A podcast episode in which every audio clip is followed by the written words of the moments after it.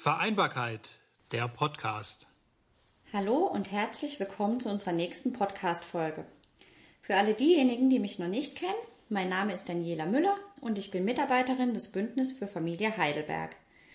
Letzte Woche haben wir uns in unserem Podcast ja mit dem Projekt Etuton beschäftigt. Das ist in Kooperation mit der Metropolregion Rhein-Neckar und der PH Heidelberg entstanden und in diesem wurden praktische Lösungen zum besseren Gelingen von Homeschooling erarbeitet.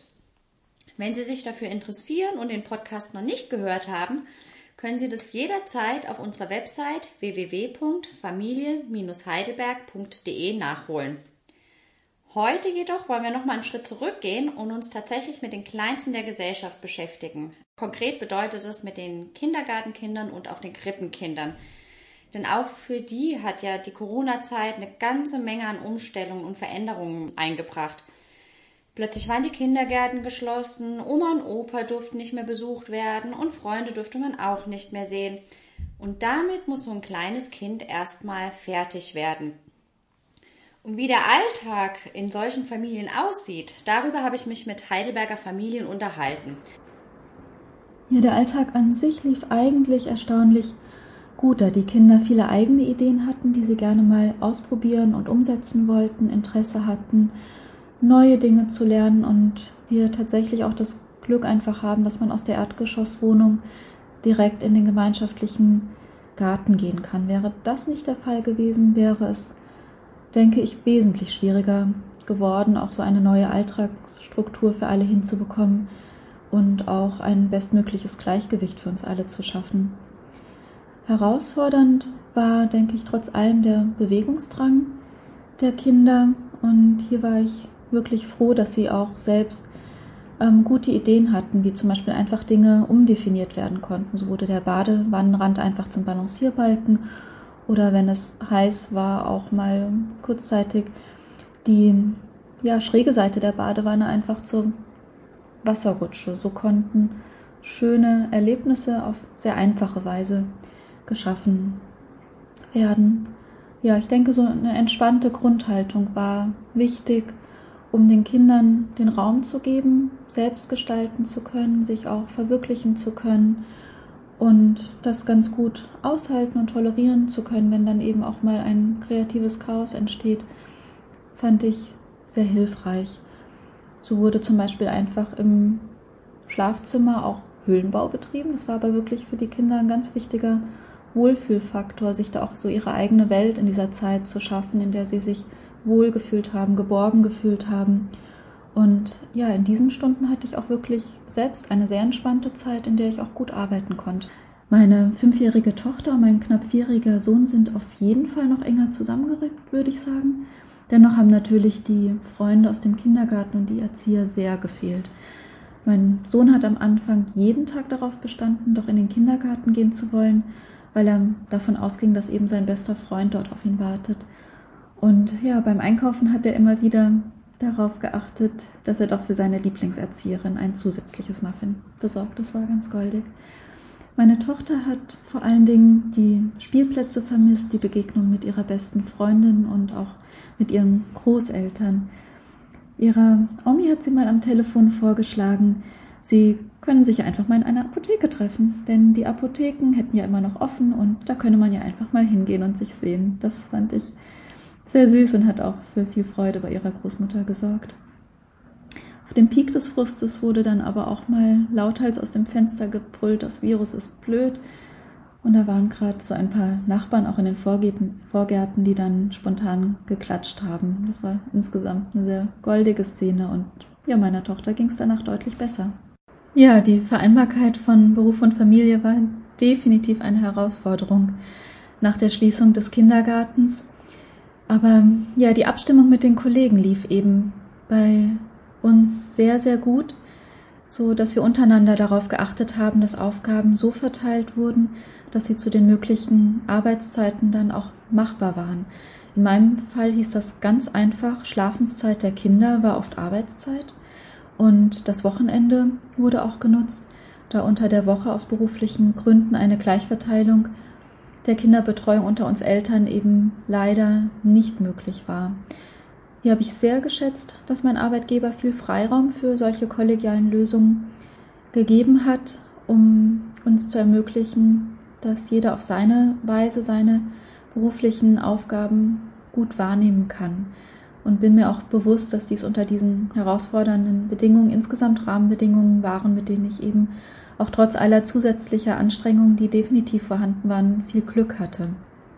Ja, vielleicht kann jeder auf seine Weise irgendwann sagen, dass wenn der normale Alltag zurückkommt oder wieder mehr Einzug erhält, dass wir diesen vielleicht als weniger stressig empfinden, weil wir gesehen haben, was wir in dieser ungewöhnlichen Zeit alles geleistet haben, was auch irgendwie machbar ist, irgendwie bewältigt werden kann und dass wir vielleicht auch aus diesen gesammelten Erfahrungen viele gute und wertvolle Ideen am Ende ableiten können. Wie können ja besondere oder ungewöhnliche Lösungen auch einfach als normal gelten. Hier ist, denke ich, wirklich viel Spielraum noch für die Zukunft, immer wieder mutig zu denken und auch miteinander bewusst neue Entwicklungen anzustoßen. Das fände ich sehr wünschenswert, wenn wir das für uns alle aus dieser Zeit mitnehmen können. Also bei uns klappt das mit der Kinderbetreuung eigentlich ganz gut, da meine Frau Gott sei Dank Homeoffice machen kann und wenn sie doch mal zur Arbeit muss, ich mit meinem Arbeitgeber vereinbart habe, dass ich von zu Hause aus arbeite, um nach den Kindern zu schauen. Das Einzige, was uns ein wenig Bauchschmerzen bereitet, ist, dass wir ein Vorschulkind haben, der der Kindergarten unglaublich fehlt, beziehungsweise der Übergang vom Kindergarten zur Schule komplett wegfällt aktuell. Ja, der Übergang vom Kindergarten zur Schule ist bestimmt für ganz, ganz viele im Moment ein ganz großes Thema. Ich habe zum Beispiel auch eine Bekannte, ähm, deren Kind reagiert gerade im Gegenteil zu dem Kind von dem Vater, was wir gerade gehört haben. Das möchte ähm, jetzt auf keinen Fall mehr in den Kindergarten, sondern am liebsten schon gestern in der Schule gewesen sein. Ja, also jedes Kind geht damit ganz, ganz unterschiedlich um. Und um mal auch eine Kinderstimme zu dem Ganzen zu hören, habe ich mich mit der kleinen Hanna unterhalten.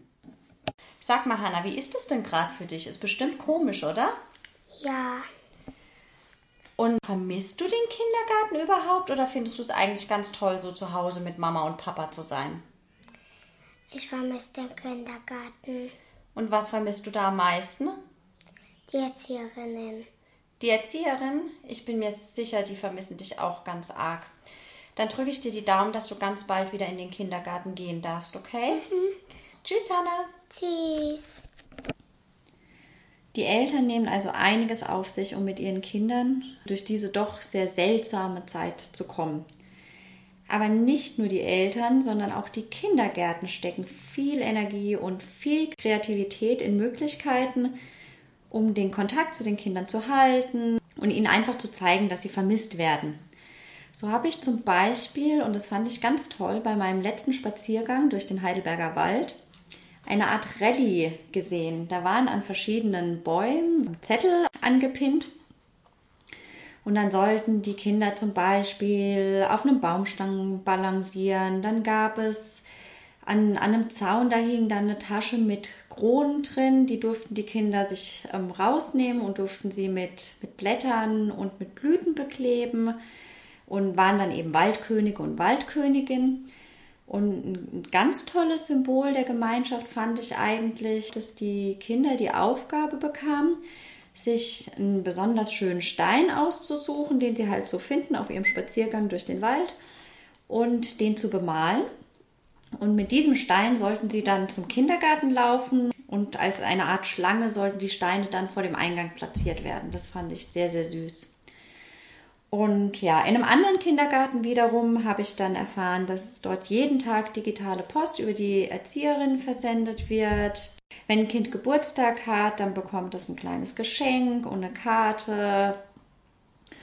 Und ähm, ja, Fördermaterial kann jederzeit bereitgestellt werden durch die Erzieher. Und sie haben auch immer mal wieder zu Hause angerufen und gehört, wie es denn so läuft.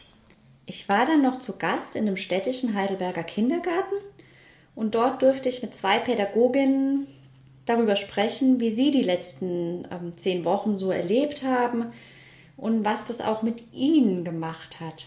Und es war ein sehr, sehr interessantes Gespräch und das möchte ich Ihnen jetzt gerne auch mal vorspielen. Im März war dieser berühmte 13. März, der Freitag der 13., wo klar war, jetzt gibt es den Shutdown. Und am Montag äh, war es ein Übergangstag nochmal. Ne? Genau, und da waren hier fast alle Kinder. Und es war ein ganz, ganz komischer Tag, weil man wusste, von den Kindern, die noch gekommen sind, sollte man sich vielleicht verabschieden, aber man weiß nicht für wie lange und ob man manche Kinder, Vorschulkinder überhaupt noch mal sieht oder ob die dann plötzlich in der Schule sind. Mhm. Es ist noch mal was ganz anderes mit diesem Unsicherheitsgefühl mhm. dabei, nicht zu wissen, was passiert. Am Anfang hatten wir dann äh, gleich zwei Kinder zu betreuen im Notdienst.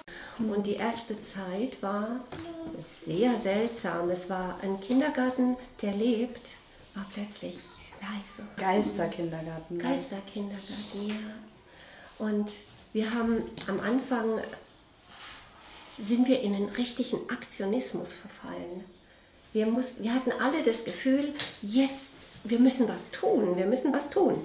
Und wir fingen an, zu schrubben, erstmal zu putzen, genau. aufräumen, putzen, aussortieren, die Struktur in den Räumen wiederherstellen, vielleicht manche Dinge nochmal von A nach B verschieben. Was würde sich anbieten? Was kann man hier neu anordnen? Verbesserungen. Genau.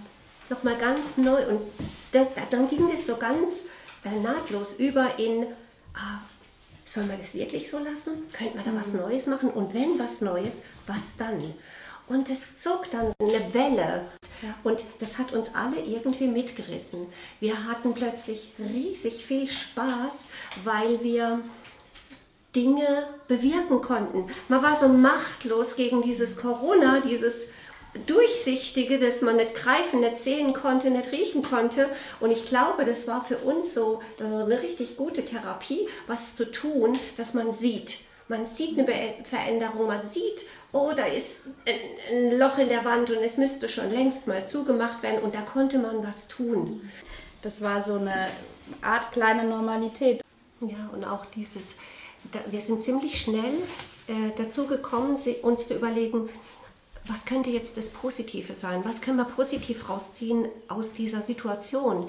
Wir sind alle da, wir haben einen leeren Kindergarten, wir haben unsere Zeit und nur in Anführungszeichen zwei Kinder zu betreuen. Das war für die Luxus. Und wir haben dann wirklich überlegt, wie füllen wir das? Wir haben schon immer gedacht, wenn dann der Kindergarten wieder losgeht, dann sind wir vorbereitet. Dann haben wir Dinge schon geplant, Projekte vorbereitet. Wir haben uns rund um das Thema ähm, Ängste, äh, Krankheit, Isolation, Wut, äh, Mut äh, beschäftigt. Und äh, aber immer in dem Hinblick, das brauchen wir jetzt gleich. Und die Zeit wird immer länger. Wir haben dann gemerkt, es ist nicht gleich, es wird nicht gleich sein, weil jeden Tag gab es neue Nachrichten und wir wussten, gleich kann ziemlich weit entfernt sein. Und dann fingen wir an, uns Gedanken zu machen, was ist mit den Kindern, die jetzt zu Hause sind. Wir haben dann gemerkt, wir vermissen die auch. Also das fehlt uns. Das ist nicht das, wofür wir geschaffen sind. Und dann ging unser, unsere Gedanken so, wo sind die Kinder, die jetzt nicht das Glück haben, hier in die Notbetreuung gehen zu dürfen? Was ist mit denen? Wie geht es den Familien? Wo wir aber auch dann uns überlegt haben, welche Chance steckt jetzt für die Familien, so wie wir eigentlich mit uns umgegangen sind, welche Chance ist jetzt für uns in dieser Zeit, was sehen wir da? Welche Chancen kann das für eine Familie bedeuten, jetzt so zu Hause zu sein? Ja, man kann die Dinge eigentlich immer als Herausforderung oder eben als Chance betrachten. Und ich glaube, die Situation eben besonders. Ich, aber ich glaube, das hilft einem, es gibt einem Kraft, wenn man versucht, immer wieder die Chance dahinter zu sehen. Trotz allem, natürlich ist es komisch, auch für die, den Kindern zu erklären, dass man Oma und Opa vielleicht nicht besuchen kann. Und trotzdem wurde einem jetzt einfach mal was ganz, ganz Wertvolles geschenkt. Man hatte plötzlich Zeit als Familie, gezwungenermaßen, aber vielleicht ist das ja auch schön, also zum Glück gezwungen zu werden und die Zeit zusammen zu verbringen. Wir haben uns dann so jeder für sich und aber auch im Team äh, überlegt, was macht denn Sinn?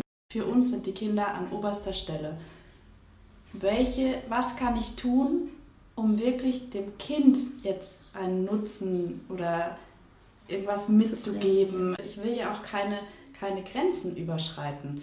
Wir haben ja jetzt gesagt, es ist eine wertvolle Zeit für Eltern und Kinder beziehungsweise für die Familien.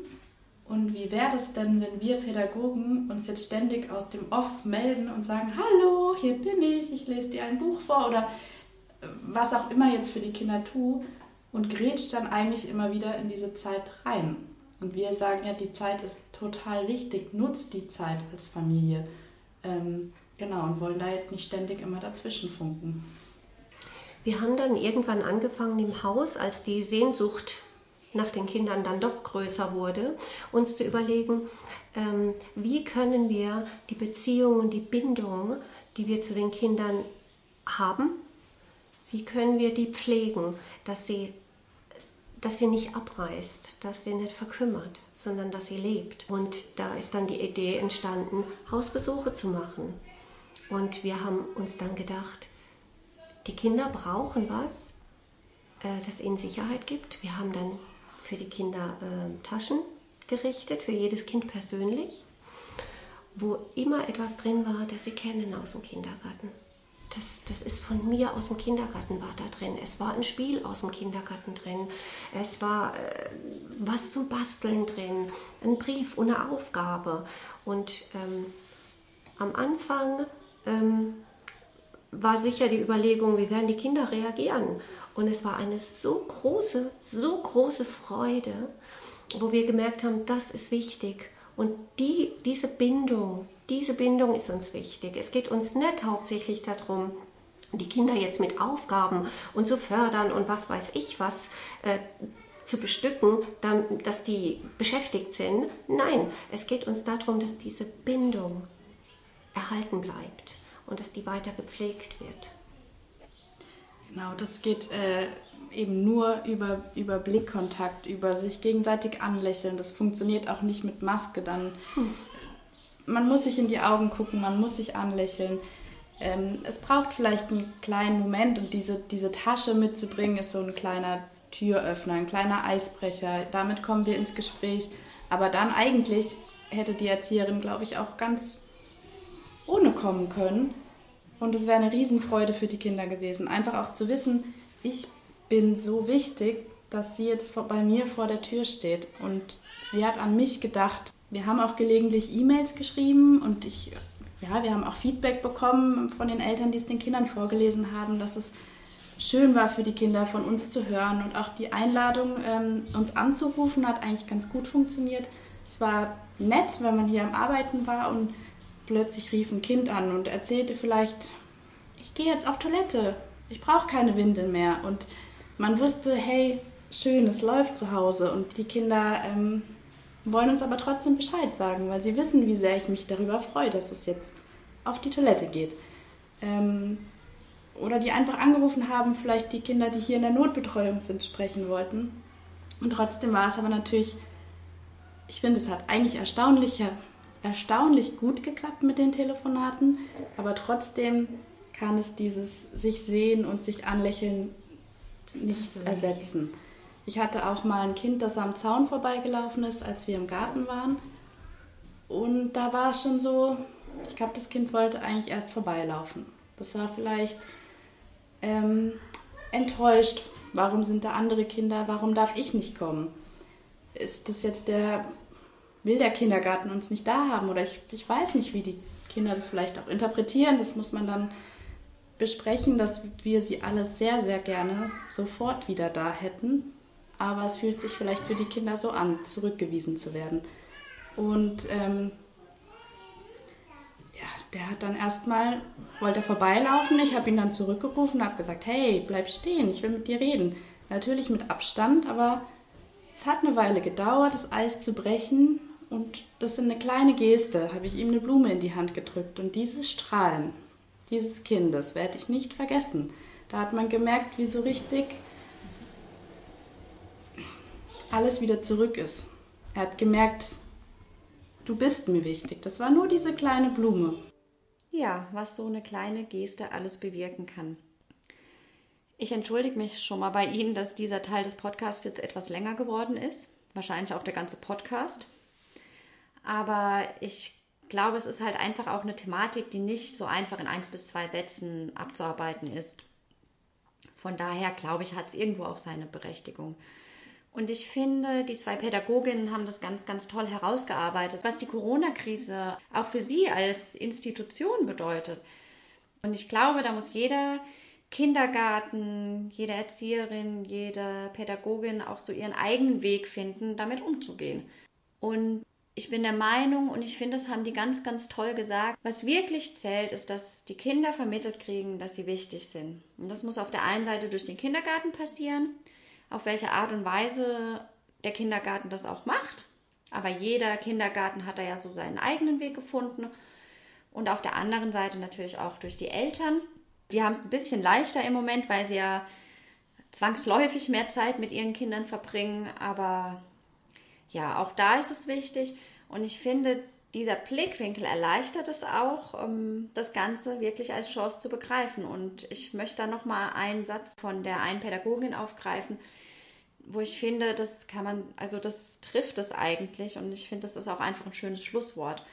Sie hat irgendwann gesagt, dass uns allen was ganz, ganz Wertvolles geschenkt wurde. Und das ist die Zeit, die wir jetzt als Familie miteinander haben. Und ich glaube, das trifft es auch ganz gut. Wir müssen versuchen, das Positive daraus zu ziehen.